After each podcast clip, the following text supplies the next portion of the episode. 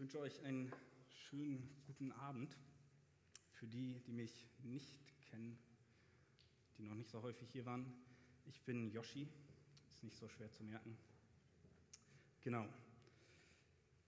Für die, die die letzten Wochen allerdings schon häufiger hier waren, äh, habe ich eine kleine Vorwarnung, sage ich mal.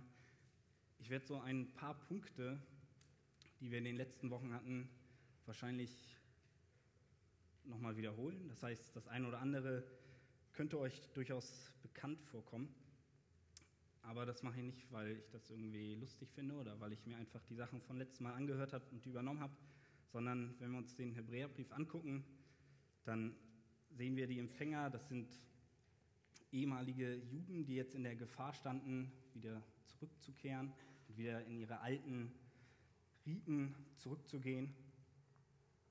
Genau, und ich glaube, dieses Bild kann man auf viele von uns übertragen, wo wir in so einem Alter sind, wo wir uns überlegen, was ist richtig, ist das, was ich in der Kinderstunde gehört habe, das Richtige? Oder soll ich doch lieber in die Welt schauen und da meine Hoffnung suchen? Und vielleicht bist du dir unsicher geworden. Und der Autor des Hebräerbriefs wiederholt immer wieder, dass Jesus größer ist, dass Jesus genug ist, dass wir nicht mehr unser altes Leben schauen müssen, sondern dass Jesus alles überwunden hat. Und ich finde, man kann sich das so ein bisschen vorstellen wie so ein Nagel, den man in die Wand haut. Da haust du nicht einmal rauf und dann ist das Ding drin, ähm, sondern man muss einfach manchmal häufiger raufhauen, damit der Nagel in die Wand geht. Und ich erzähle hier nicht irgendwas, sondern ich erzähle das, was der Hebräer-Verfasser schreibt. Und er macht genau das Gleiche. Er wiederholt Sachen immer wieder, damit die Empfänger es verstehen. Und ich hoffe, dass wir es auch irgendwann alle verstehen, was es wirklich bedeutet, dass Jesus für uns gestorben ist und dass er größer ist. Genau. Ich möchte noch zu Anfang kurz beten. Vater, ich bitte dich, dass du heute Abend durch dein Wort sprichst und du siehst meine Schwachheit, sind, sollen nicht meine Worte sein, die hier heute Abend gesprochen werden, sondern ich bitte dich, dass du mich benutzt und dass du ja durch mich sprichst und dass du Herzen bewegst und dass wir erkennen, dass du ja größer bist und dass wir nur dich brauchen, Herr. Amen. Funktioniert das mit dem Ton oder ist da alles klar? Genau, also nochmal ganz kurz, wir befinden uns, wie man schon gehört hat, im Hebräerbrief und sind jetzt im siebten Kapitel angekommen. Letzte Woche haben wir etwas über den Priester Melchisedek gehört. Ähm, genau, das ist ja eine etwas skurrile Person, man ist sich nicht so ganz sicher, wie der einzuordnen ist. Joel hat uns da so einen Überblick gegeben und das Wichtigste, was wir für heute auch brauchen, ist, dass dieser Melchisedek ein Bild auf Jesus ist und in unserem Text nimmt der Schreiber auch nochmal Bezug dazu und vergleicht quasi die Eigenschaften von Melchisedek so mit denen von Jesus und dann setzt er noch einen drauf und zeigt, dass Jesus noch größer ist. Also lasst uns gemeinsam den Text lesen. Das ist Hebräer 7, die Verse 11 bis 28. Wenn ihr Bibel dabei habt, kann gerne aufschlagen. Gebt mir ein Zeichen, wenn ihr soweit seid. Sehr gut, sehr gut. Alles klar. Vers 11. Wenn nun durch das levitische Priestertum die Vollkommenheit gekommen wäre, denn unter diesem hat das Volk das Gesetz empfangen, wozu wäre es nötig, dass ein anderer Priester nach der Ordnung Melchisedeks auftritt, und nicht nach der Ordnung Aarons benannt wird. Denn wenn das Priestertum verändert wird, muss notwendigerweise auch eine Änderung des Gesetzes erfolgen. Denn derjenige, von dem diese Dinge gesagt werden, gehört einem anderen Stamm an, von dem keiner am Altar gedient hat. Denn es ist ja bekannt, dass unser Herr aus Juda entsprossen ist, und zu diesem Stamm hat Mose nichts über das Priestertum geredet. Und noch viel klarer liegt die Sache, wenn ein anderer Priester auftritt von gleicher Art wie Melchisedek, der es nicht aufgrund des Gesetzes eines fleischlichen Gebotes geworden ist, sondern aufgrund der Kraft unauslöschlichen Lebens. denn er bezeugt, du bist Priester in Ewigkeit nach der Ordnung Melchisedeks. Damit geschieht nämlich eine Aufhebung des vorher gültigen Gebotes wegen seiner Schwachheit und Nutzlosigkeit. Denn das Gesetz hat nichts zur Vollkommenheit gebracht, zugleich aber die Einführung einer besseren Hoffnung, durch die wir Gott nahen können. Und umso mehr als dies nicht ohne Eidschwur geschah, denn jene sind ohne Eidschwur Priester geworden. Diese aber mit einem Eid, durch den er zu ihm sprach, der Herr hat geschworen und es wird ihm nicht gereuen. Du bist Priester in Ewigkeit nach der Ordnung Melchisedeks. Umso viel mehr ist Jesus der Bürger eines besseren Bundes geworden. Und jene sind in großer Zahl Priester geworden, weil der Tod sie am Bleiben hinderte. Er aber hat, weil er in Ewigkeit bleibt, ein unübertragbares Priestertum. Daher kann er auch diejenigen vollkommen erretten, durch ihn zu Gott kommen, da er immer da lebt, um für sie einzutreten. Denn ein solcher hoher Priester tat uns Not, der heilig, unschuldig, unbefleckt, von den Sünden abgesondert und höher als der Himmel ist, der es nicht, wie die Hohepriester täglich nötig hat, zuerst für die eigenen Sünden Opfer darzubringen, danach für die des Volkes, denn dieses Letztere hat er ein für allemal getan, indem er sich selbst als Opfer darbrachte. Denn das Gesetz stellt Menschen zu Hohepriestern, die mit Schwachheit behaftet sind. Das Wort des Eidschwurs aber, der nach der Einführung des Gesetzes erfolgte, den Sohn, der für alle Ewigkeit vollkommen ist. So, ist jetzt ein sehr langer Text. Und um das Ganze ein bisschen besser zu verstehen, mal so eine Frage an euch. Ich glaube, jeder von euch hat irgendwie einen Handyvertrag, einige vielleicht auch schon einen Mietvertrag oder wir sind hoffentlich alle versichert. Das sind alles Verträge, wo wir einen bestimmten Geldbetrag zahlen müssen und dafür irgendeine Leistung empfangen. Wenn wir einen Mietvertrag haben, bezahlen wir Geld und dürfen dafür in einer Wohnung wohnen. Und manchmal kommt es vor, dass dieser Vertrag nicht mehr perfekt ist. Das Preis-Leistungs-Verhältnis stimmt nicht. Oder es gibt irgendwelche anderen Gründe, wo wir sagen, wir wollen noch mehr mobiles Datenvolumen oder keine Ahnung. Und dann wird der Vertrag geändert. Es würde aber keinen Sinn machen, wenn du einen perfekten Vertrag hast, für den du fast nicht zahlen musst, wo du nirgendwo anders einen besseren Vertrag bekommst und du sagst dir dann, ich ändere ihn trotzdem. Und genau mit so einer rhetorischen Frage beginnt der Verfasser unseren Abschnitt heute, indem er fragt, wenn die alte Ordnung vollkommen war, warum sollte es dann eine neue geben? Ist irgendwie logisch. Diese rhetorische Frage, wie eben schon gesagt, zeigt uns, dass die alte Ordnung nicht vollkommen war und dass es deswegen eine neue Ordnung geben musste.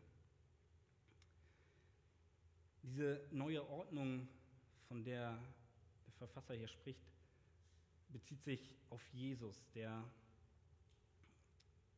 zum Priester eingesetzt wird, aber eben nicht nach dem Gesetz. Das wird deutlich in Vers 14, wenn wir da reingucken. Denn wie wir alle wissen, kommt unser Herr aus Juda und Mose hat nie etwas von Priestern aus dem Stamm gesagt.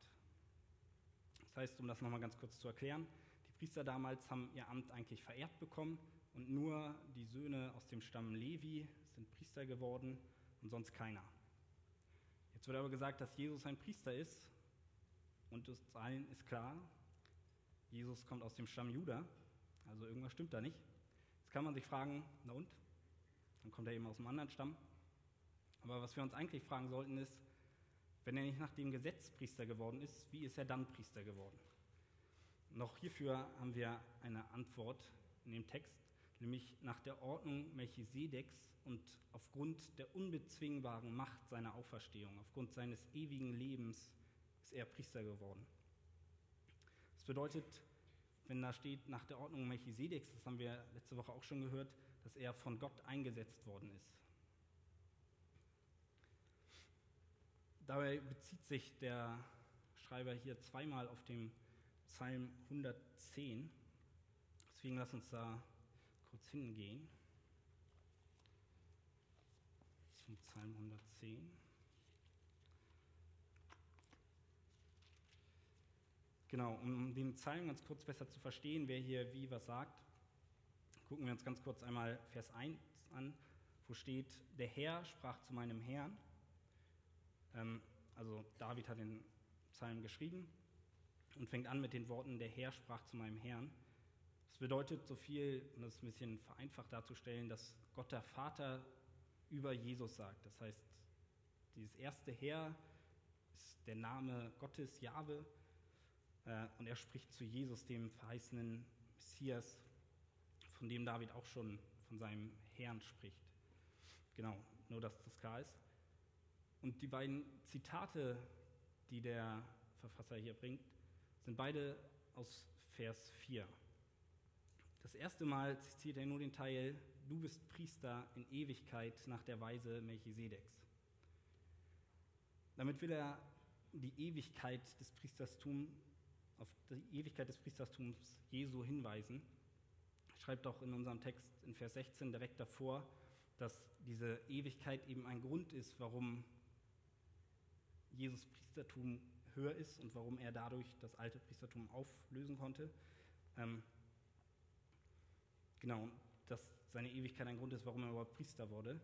Und der zweite Punkt, den er bringt, da liest er dann oder da zitiert er dann den kompletten Vers 4, ist, der Herr hat geschworen und wird es nicht gereuen.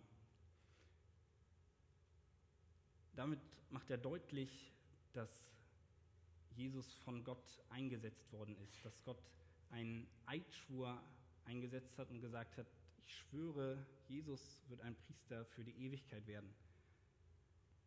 Das hatten wir schon von André gehört, was so ein Schwur damals bedeutet hat, aber für die, die da nicht da waren, so ein Schwur war nicht so was wie heutzutage. Heutzutage sagen ziemlich viele, ich schwöre, aber damals war das was ziemlich Krasses.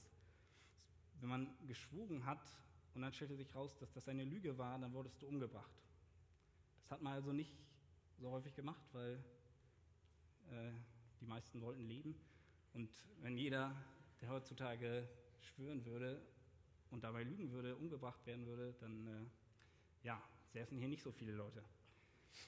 Behaupte ich einfach mal. Genau, was hat das jetzt für Auswirkungen, dass Jesus Priester ist, aber nach einer anderen Ordnung? Was ist quasi diese neue Ordnung? In Vers 12 steht das, glaube ich, direkt, genau, ja. Vers 12 bietet uns gleich die Antwort. Ähm, da steht nämlich, wenn jemand, dieser jemand ist Jesus, nicht nach dem Gesetz ein Priester Gottes wird, dann bedeutet das, dass das Gesetz aufgehoben wird. Das heißt, die komplette alte Ordnung, die Priester damals, das war ein Gesetz, dass nur die Söhne des Stamm Levi Priester wurden. Und die wird jetzt aufgehoben. Weil jetzt kommt Jesus und er ist nicht aus dem Stamm Levi. Das heißt, er bricht quasi das Gesetz. Also ist das Gesetz irgendwie nicht mehr gültig. Wir haben auch noch eine Begründung dafür in Vers 18, wo steht, dass das Gesetz nutzlos und schwach war. Um das noch besser zu verstehen, müssen wir erstmal gucken, wozu war das Gesetz ursprünglich gedacht. Gesetz sollte eigentlich, war von Gott gegeben, sollte eigentlich dazu dienen, dass der Mensch mit Gott in Gemeinschaft leben kann, dass wenn der Mensch Gottes Gebote hält, dass er dann ewig lebt, dass er nicht sterben wird und, wie schon gesagt, mit ihm Gemeinschaft haben kann. Doch der Mensch hat, wie wir alle wissen, gesündigt und wir versagen auch immer wieder. Deswegen hatten sie damals, bevor Jesus kam, eben dieses Priestertum, wo jeden Tag Opfer dargebracht werden mussten, damit man symbolisiert, wir sind, wir sind schlecht und wir, wir haben es vergeigt. Und wir brauchen ein Opfer, damit wir wieder Zugang zu Jesus, äh, zu, zu Gott haben können.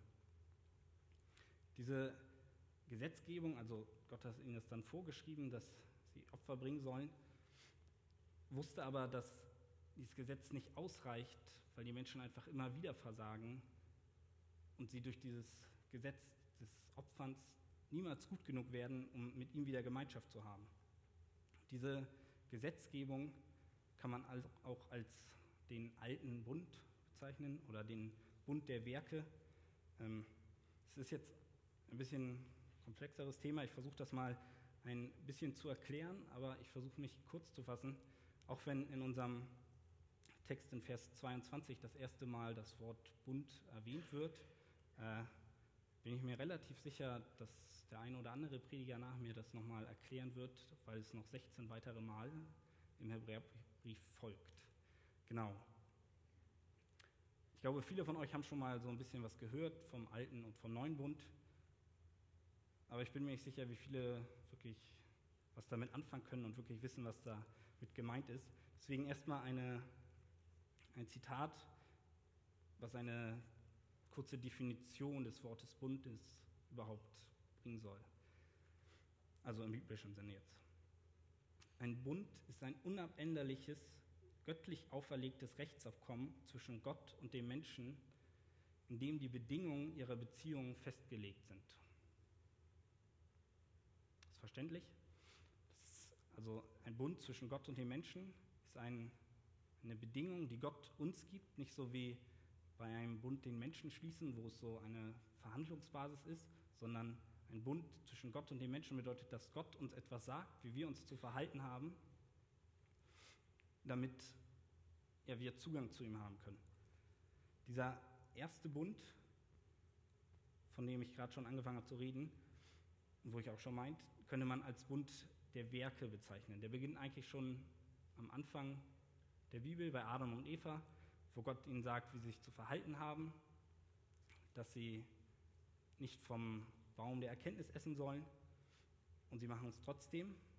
Und nach dem Sündenfall gibt Gott ihnen dann immer mehr seine Gebote und seine Anweisungen, wie sie sich zu verhalten haben, damit sie zu Gott kommen können. Gott weiß aber auch, dass kein Mensch jemals schaffen wird, diese Gebote komplett zu erfüllen. Und deswegen ist es uns Menschen eigentlich unmöglich, jemals wieder Gemeinschaft mit Gott zu haben. Aber, und das steht auch in unserem Text in Vers 19, wo von einer Hoffnung die Rede ist, die schon im Alten Testament immer wieder erwähnt wird. Zum Beispiel in Jeremia 31, 31 bis 34, könnt ihr euch aufschreiben und mal nachlesen. Ähm, genau, wo eine Rede davon ist, dass Gott einen neuen Bund schaffen wird, durch den er uns vergeben kann, durch den wir wieder Zugang zu ihm haben können.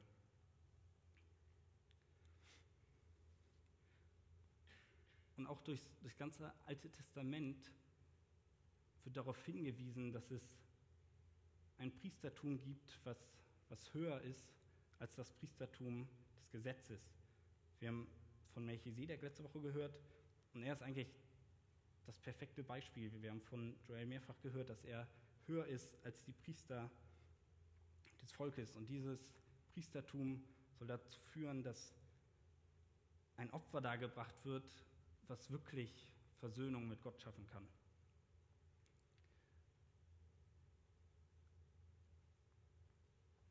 In Vers 22 steht das Wort Bund, von dem ich gerade schon geredet habe.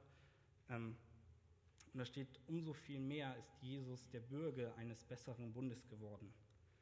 Das bedeutet, die Erfüllung dieser Verheißung und dieses Hinweisen auf ein höheres Priestertum, was sein Opfer bringen wird, was wirklich wieder Zugang zu Gott schaffen kann. Diese Erfüllung findet, finden wir in Jesus. Das Wort Bürger im ganzen Neuen Testament nur einmal vor, und das ist diese Stelle. Und das bedeutet so viel wie eine Garantie. Es ist sicher, dass Jesus diese Verheißung erfüllt, dass er der Garant für den neuen Bund ist. Wie sieht dieser neue Bund nun aus? Und warum hatte Jesus die Qualifikation dazu, um genau dieser hohe Priester zu sein? Inwiefern hat er diese Verheißung erfüllt? Und genau das erklärt der Schreiber in den Versen 25 bis 27. Das erste und grundlegende, warum Jesus der perfekte hohe Priester für uns werden kann, ist, dass er den alten Bund erfüllt hat. Ich habe in der Definition vom Bund gesagt, dass es etwas Unabänderliches ist. Wenn Gott das einmal gesagt hat, dass wir uns so zu verhalten haben, dann wird es danach keine Änderung mehr daran geben. Und würde Gott jetzt einfach sagen, ach ja, der alte Bund war irgendwie scheiße, äh, jetzt mache ich einfach einen neuen, dann hätte er uns vorher angelogen, wenn er sagt, nur so könnt ihr Gemeinschaft mit mir haben. Und dann sagt er, okay, jetzt ist es doch nicht mehr so, sondern es musste jemand geben, der diesen alten Bund erfüllt, der alle diese Gebote hält, damit wir Gemeinschaft mit Gott haben können. Und genau das hat Jesus getan. Und das ist die Grundlage, warum er unser hoher Priester werden kann, weil er diesen alten Bund, von dem ich gerade erzählt habe, erfüllt hat. Und dadurch wurde er aufgehoben. Der zweite Punkt, warum Jesus der perfekte hohe Priester ist, ist seine Ewigkeit, von dem habe ich auch schon häufiger heute gesprochen. Das wird aber ganz deutlich in Vers 25, wo es heißt, dass diejenigen, die an Gott glauben, für die tritt Jesus sein, sein Leben lang oder auch unser Leben lang immer wieder jeden Tag aufs Neue für uns ein. Und er bittet jeden Tag für unsere Sünden um Vergebung und steht sich quasi vor uns. Warum ist es da so wichtig, dass Jesus ewig ist? Wenn man das vergleicht mit einem guten Freund oder einem Pastor, dem du alles anvertraust, und es ist die einzige Person, der du alles erzählst und du, die Person betet regelmäßig für dich und stellt sich quasi für dich oder mit dir vor Gott und tritt mit dir vor Gott ein und nur diese Person kennt deine inneren Kämpfe, versteht dich. Und auf einmal stirbt diese Person. Was würde dann passieren? Auf einmal gibt es niemanden mehr, der weiß, wie es dir zu Hause geht.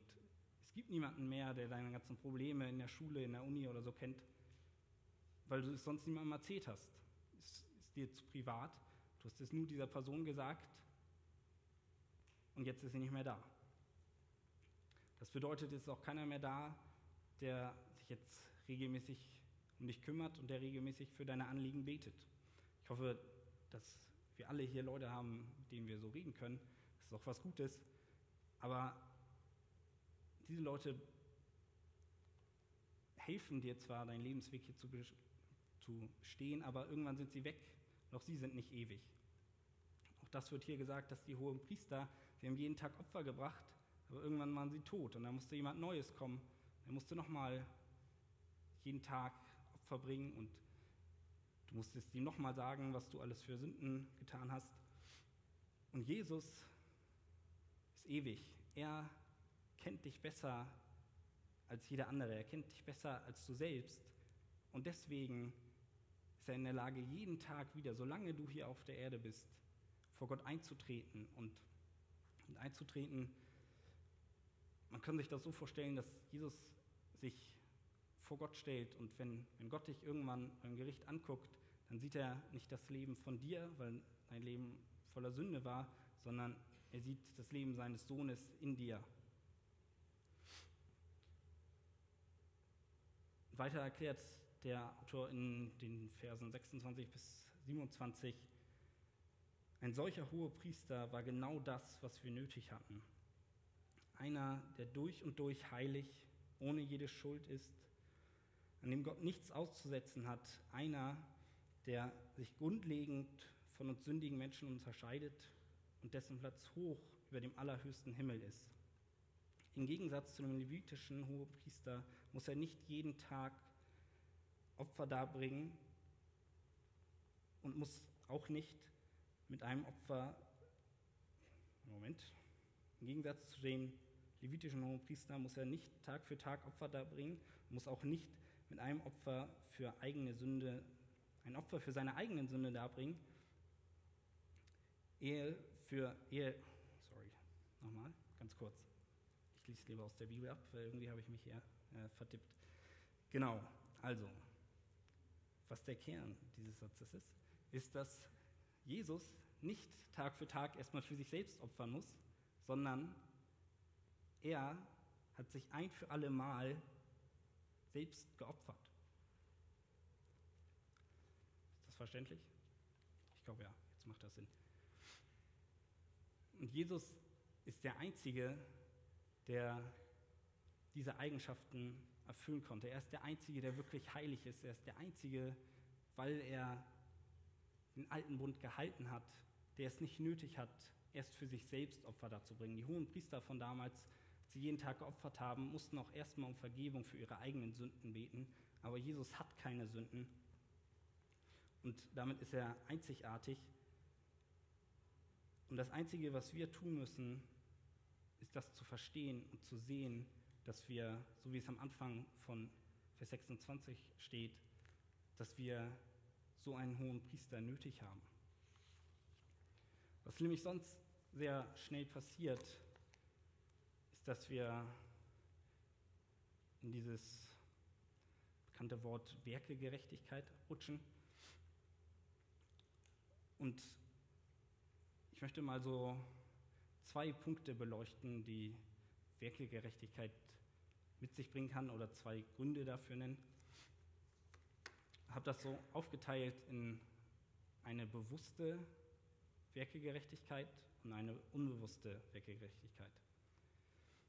Das erste ist die bewusste Werkegerechtigkeit. Da ist meistens der Grund, und vielleicht trifft das nicht auf so viele zu, aber vielleicht kennst du Jesus noch nicht wirklich.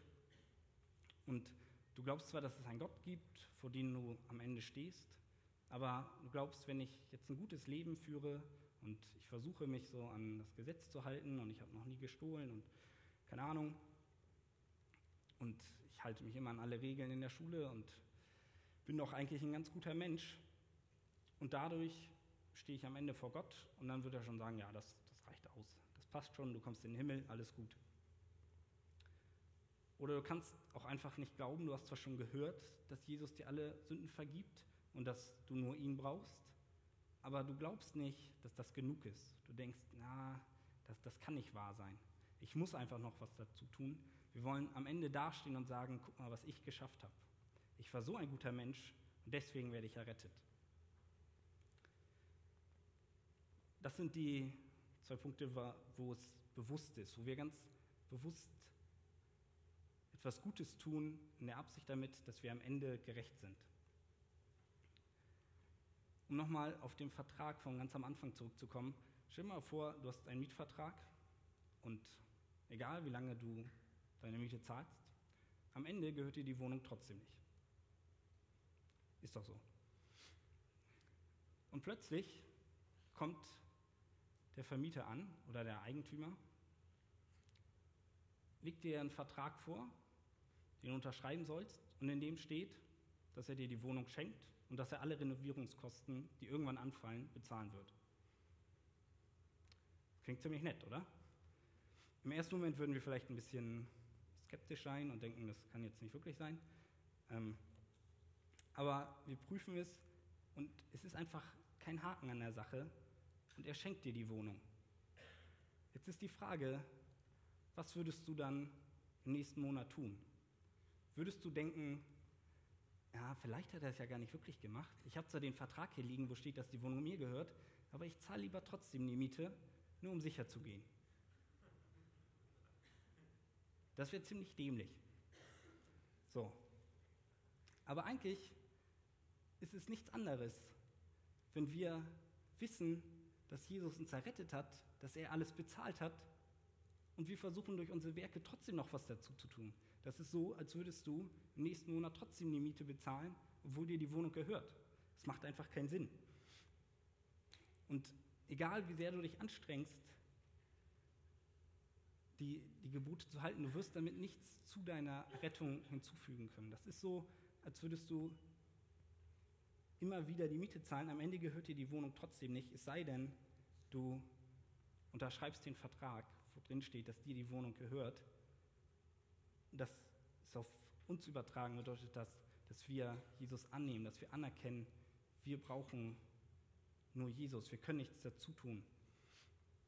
Wir haben hier gerade über diesen, dieses Wort Bürger gesprochen, die Garantie, wenn wir auf Jesus schauen, ist das eine Garantie dafür, dass wir errettet sind. Es ist nicht eine, ein Vielleicht davor, sondern es ist ganz sicher, dass wenn wir Jesus annehmen, dann hat Gott geschworen, dass er uns annehmen wird, dass wir gerecht vor ihm stehen.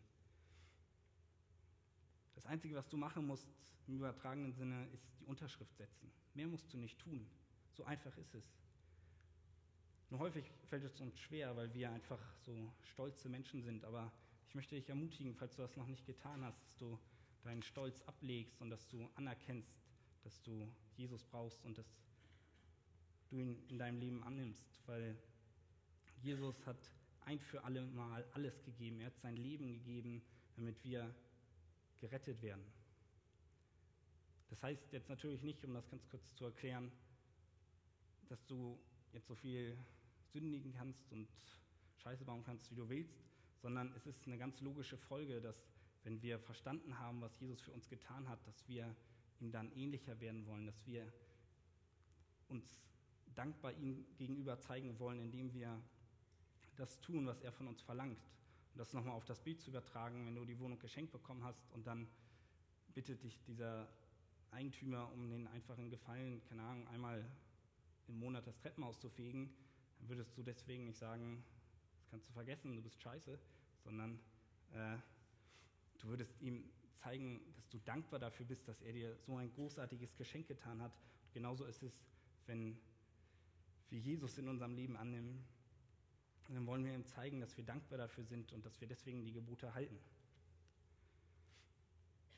Jetzt vielleicht zu den Leuten zu kommen, die Jesus schon in ihrem Herzen haben und die eigentlich sagen, ja, okay, von Gerechtigkeit, ich weiß, das ist nicht richtig, möchte ich nochmal auf eine unbewusste Werkegerechtigkeit angehen. Und dafür eine einfache Frage, wie reagierst du, wenn du leidest? Wenn irgendwas nicht ganz so rund läuft, was ist dein erster Gedanke? Denkst du sofort, ja, Gott ist gut und er hat alles in der Hand? Wenn das so ist, dann ist das eine ziemlich gute Sache. Aber ich glaube, wir alle haben so Momente, wo wir denken, warum passiert das ausgerechnet mir? Warum muss ich jetzt schon wieder leiden? Um die Frage weiterzuführen, eigentlich denken wir, ich habe doch so viel Bibel gelesen, ich bin doch ein Vorbild für meine Mitmenschen, ich erzähle doch in der Schule jeden Tag davon, dass ich Christ bin und versuche die Leute davon zu überzeugen. Ich bin doch so ein guter Ehemann, ich bin doch so ein guter Freund. Warum passiert es mir dann trotzdem, dass ich in der Schule gemobbt werde? Warum passiert mir trotzdem so viel Leid? Warum geht meine Familie trotzdem kaputt? Warum, warum passiert ausgerechnet mir das alles? Und eigentlich denken wir in so welchen Momenten nichts anderes, als dass wir doch so gute Menschen sind, dass wir es nicht verdient haben, jetzt ausgerechnet dieses Leid abzubekommen. Wir denken, wenn wir ein gutes Leben führen und ich mich immer anständig benehme, dann habe ich vielleicht weniger Probleme in meinem Leben. Und wenn das unseres, unser Ziel ist, auch als Christen, wenn wir etwas Gutes tun, nicht in der Motivation, um Gott die Ehre zu bringen, sondern um uns Ruhm einzufahren. Auch wenn du hier einen Dienst in der Gemeinde tust und du machst es, um danach Ansehen von den Menschen zu bekommen und dann bekommst du es trotzdem nicht und wie sagt irgendjemand, ja, das war scheiße, das war nicht so gut, du hast das Essen versalzen, keine Ahnung, äh, dann denkt man sich, ich habe mir doch so viel Mühe gegeben, warum läuft es dann trotzdem nicht alles rund? Also das war jetzt ein sehr banales Beispiel, aber eigentlich ist das diese Werkegerechtigkeit, die so unbewusst in uns allen ist. Wir denken, wenn wir etwas Gutes tun, dann müssen wir vielleicht weniger leiden. Und dabei vergessen wir, dass es nicht auf das Leben hier ankommt. Wir haben gehört, dass wir eine Hoffnung haben, dass, dass auch wenn das Leben hier schlecht läuft, dass wir dann am Ende bei Jesus sind. Und auch wenn wir hier noch so gut leben, dann soll das nicht der, also der, der Sinn von unseren guten Werken soll nicht sein, dass wir hier ein besseres Leben haben, sondern es sollte immer sein, dass wir Gott dienen. Denn egal wie sehr wir uns hier anstrengen, damit wird unser Leid hier nicht weniger. Und vielleicht bist du hier und stellst fest, dass so wie die Empfänger des Hebräerbriefs, die auch in einer schwierigen Situation waren, sie wurden verfolgt und mussten leiden aufgrund ihres Glaubens, standen in der Gefahr, wieder zu ihrem alten Hohepriester zurückzukehren. Wir haben gedacht, mit dem Hohepriester, den sie vorher hatten, mit der alten Ordnung, da wird alles besser. Und genauso ist es vielleicht bei dir, dass du sagst, ja, ich mache doch so viel und hoffst dadurch, dass alles wieder besser wird, dass durch deine Werke, dass du irgendwas dazu tun könntest und irgendwas verändern könntest. Aber schau auf Jesus und um zum Schluss zu kommen, das Lobpreisteam kann auch schon mal nach vorne kommen, möchte ich nochmal Vers 28 lesen, in dem steht, vom Gesetz ernannten Hohepriester sind schwache, mit Fehler behaftete Menschen. Doch der, den Gott durch ein Eid zum Hohepriester eingesetzt hat, und das tat er lange, nachdem er das Gesetz gegeben hatte, ist sein eigener Sohn, ein für immer und ewig vollkommener Hohepriester. Kein Mensch, keine Werke oder sonst irgendwas können dich erretten. Alles, was menschlich ist, ist schwach und voller Fehler. Deine guten Werke sind nicht vollkommen, dein Dienst für Gott ist auch noch nicht vollkommen. Und sie werden dir alle kein besseres Leben bescheren können. Aber was unsere Hoffnung ist, dass Jesus vollkommen ist. Er hat durch sein Opfer ein für alle Mal Erlösung geschenkt. Er hat die alte Ordnung ein für alle Mal aufgehoben. Es macht keinen Sinn mehr, sich nach ihr zu richten, sondern wir sind aus Gnade errettet. Und nichts anderes außer die Erkenntnis, dass du Jesus als hohe Priester in deinem Leben brauchst, wird dir Rettung schenken. Durch ihn haben wir eine Garantie, dass wir nach unserem Tod in Ewigkeit ein perfektes Leben führen können, ohne Leid. Das ist unsere Hoffnung und diese neue Ordnung, dieser Bund der Gnade haben die alte Ordnung aufgelöst und wir dürfen wissen, wenn wir Jesus annehmen, dann wird er uns erretten. Amen.